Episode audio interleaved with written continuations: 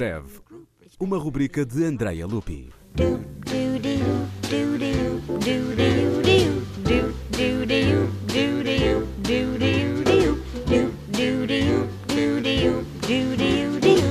Lenore Rafael nasceu em 1942, estudou música clássica e é diplomada em música pela Universidade da sua cidade natal, Nova York. Chegou inclusivamente a tocar no Carnegie Hall, mas quando ouviu o pianista Oscar Peterson em concerto, decidiu mudar o rumo da sua vida, enveredando pelo jazz.